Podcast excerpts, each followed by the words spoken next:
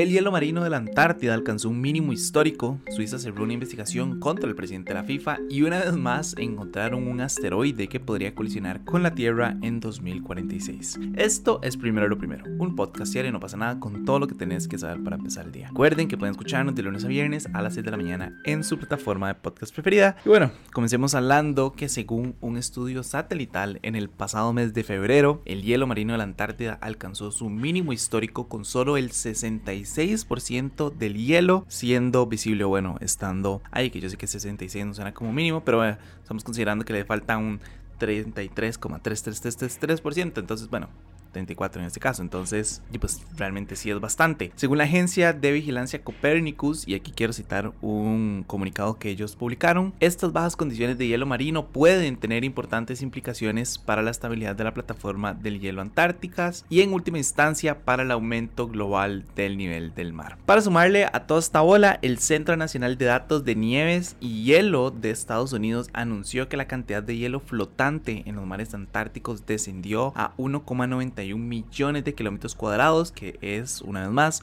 otro récord histórico. Y acá no acaba el asunto, porque en realidad normalmente se registran los mínimos anuales entre el 18 de febrero y el 3 de marzo. Esto fue un comunicado, o sea, como esta información salió el 16 de febrero, ¿verdad? O sea, el análisis y la publicación fue el 16 de febrero. Entonces tenemos que esperarnos a los nuevos análisis porque es muy probable que haya un nuevo descenso. O sea, si la media normalmente, creo que de hecho la media siempre había sido como de 2 millones de kilómetros cuadrados y ya, nada más en este preciso instante, ya estamos en 1.91 millones. O sea, ya estamos muchísimo más abajo de la media. Vamos a necesitar ver como el análisis de los nuevos datos o de los datos más recientes para ver si hubo un descenso mayor o no, que es pues en realidad muy probable que, que sí, pues que sí lo haya, ¿verdad? Pero sí, creo que en general, creo que esto enciende todas las alarmas y todos los red flags que pueden haber, ¿verdad? Porque a fin de cuentas las capas de hielo y los glaciares de todo el continente tienen suficiente agua como para provocar un aumento bastante importante en los niveles del mar a nivel global, ¿verdad? Si llegaran a repetirse. Entonces, creo que es un llamado de atención como de que tenemos que mejorar las cosas, tenemos que hacer algo, ¿verdad? Porque, de, porque nos estamos yendo, ya ustedes saben para dónde, ¿verdad? Pero bueno, en otros temas, la Fiscalía General de Suiza cerró una investigación abierta contra el presidente de la FIFA, el también suizo Gianni Infantino.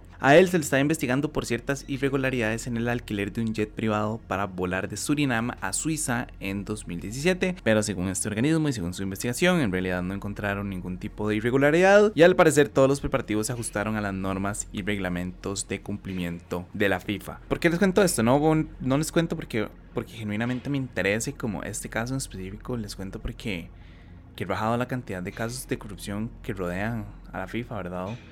Eh, creo que es un tema que ya hemos hablado un par de veces antes, pero de hecho por si quieren, por si quieren verlo. Hace unos meses, creo que finales, creo que fue en diciembre, eh, hicimos, bueno, hice un video sobre como la corrupción dentro de la FIFA, ¿verdad? Como toda la historia de la corrupción de la FIFA, al menos los casos como más grandes, más sonados, ¿verdad? es un relato histórico, ¿verdad? Que viene desde el inicio de la FIFA hasta el momento en el que estamos ahorita, en la Copa de Qatar 2022. Entonces, nada, o sea, ahí, lo pueden encontrar, está en nuestro YouTube, probablemente se ponen como FIFA, no pasa nada, les va a salir. Lo que quería contarles de todo esto es, eso, ¿verdad? Como que, que pesado ser una de las corporaciones más acusadas de de tráfico de influencias, de corrupción, de lavado de dinero, ¿verdad? Y que muchas veces ha comprobado que es cierto. Y es que DC en realidad sí se ha demostrado varias veces que hay personas dentro o que estuvieron dentro de la FIFA que son corruptos. Por ejemplo, eh, ¿verdad? Uno de los presidentes más conocidos de la FIFA, acusado de todas y cada una de las de, los casos de corrupción que se les pueda ocurrir. Él básicamente creó la FIFA y fue el que corrompió la FIFA también. Después, que su asistente en ese momento era Sepp Blatter, llegó a convertirse en un presidente también de la FIFA, una persona muy acusada de corrupción, ¿verdad? Con todo el tema del FIFA Gate, etcétera, etcétera. Y bueno, y ahora Gianni Infantino que lo está acusando, ¿verdad? Por ciertas irregularidades, así. No estoy, no estoy diciendo como que Gianni sea una persona corrupta ni nada, o sea, para nada, nada más estoy diciendo como que loco no tan loco que en realidad haya demasiados casos de corrupción rodeando a la FIFA. Y es que me acuerdo cuando publicamos ese video de una persona dijo algo así como, como eso es lo que pasa en todos los lugares en los que hay plata y es, y es cierto. Al haber tanto dinero es muy fácil corromperse, ¿verdad? El ser humano es, es fácil de corromper y el dinero es como la principal forma de corromper a una persona. Entonces, honestamente, no, lastimosamente no me asombra todos estos casos hayan salido a la luz y bueno, probablemente hayan seguir saliendo miles y miles de casos más. Pero bueno, ahora sí ya para cerrar con un tema que me pareció loco, slash desalentador, slash súper interesante en realidad. No quiero generar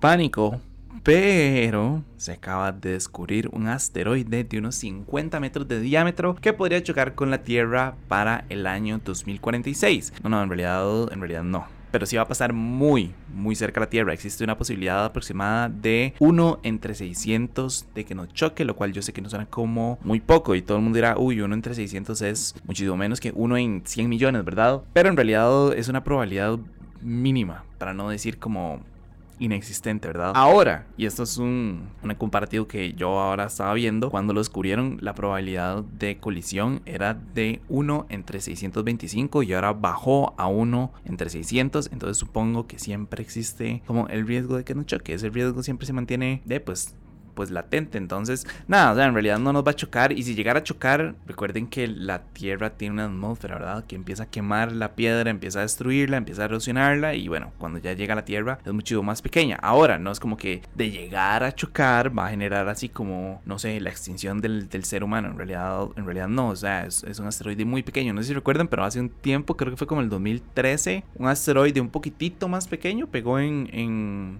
en Rusia. Obviamente fue un raspichazo, ¿verdad? Y eh, hubo como una onda expansiva de sonido y se rompieron un montón de vidrios y así. Pero, o sea, no, no, no fue que Rusia quedó destruido ni nada. Entonces, en este caso, las probabilidades de que la humanidad quede como exterminada son mínimas. O sea, en realidad son inexistentes en este caso.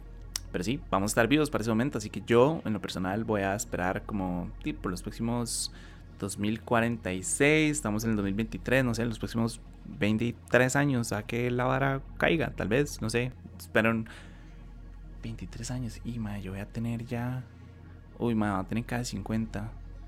No, no, no, gracias. Ya estoy llegando a mi límite de vida. Entonces estoy, estoy muy bien. Podría no vivir este, este hecho histórico. Muchas gracias, la verdad. Pero bueno, ya me puse demasiado negativo, así que eso fue todo por hoy. Su apoyo hace posible primero lo primero. Recuerden que pueden apoyarnos en patreon.com slash oficial. Y para los que nos están escuchando por hoy, la pregunta de hoy es un poco oscura. La verdad, no les voy a mentir, es muy oscura, pero fue la única que se me ocurrió. Y es, ¿ustedes creen que estamos cerca del fin de la humanidad? ¿Sí o no? Y pregunto más que nada, ¿verdad? Porque este episodio hablamos de eh, deshielo y aumento del nivel de los mares, hablamos de asteroides, hablamos de corrupción, eh, tenemos guerras, tenemos pandemias, tenemos enfermedades, tenemos eh, amenazas nucleares. Entonces como que sí, todo apunta, ¿verdad? A que, a que es muy probable que eventualmente, no sé si ya, no sé si estamos cerca, pero eventualmente la Tierra y la humanidad. Bueno, la Tierra no, en realidad destruir la Tierra es muy difícil. Hay un video de los conocidos de eso que se llama como Cómo destruir la Tierra, por si quieren buscarlo. Pero destruir a la humanidad es muy fácil, entonces, y somos muy frágiles en realidad. Entonces,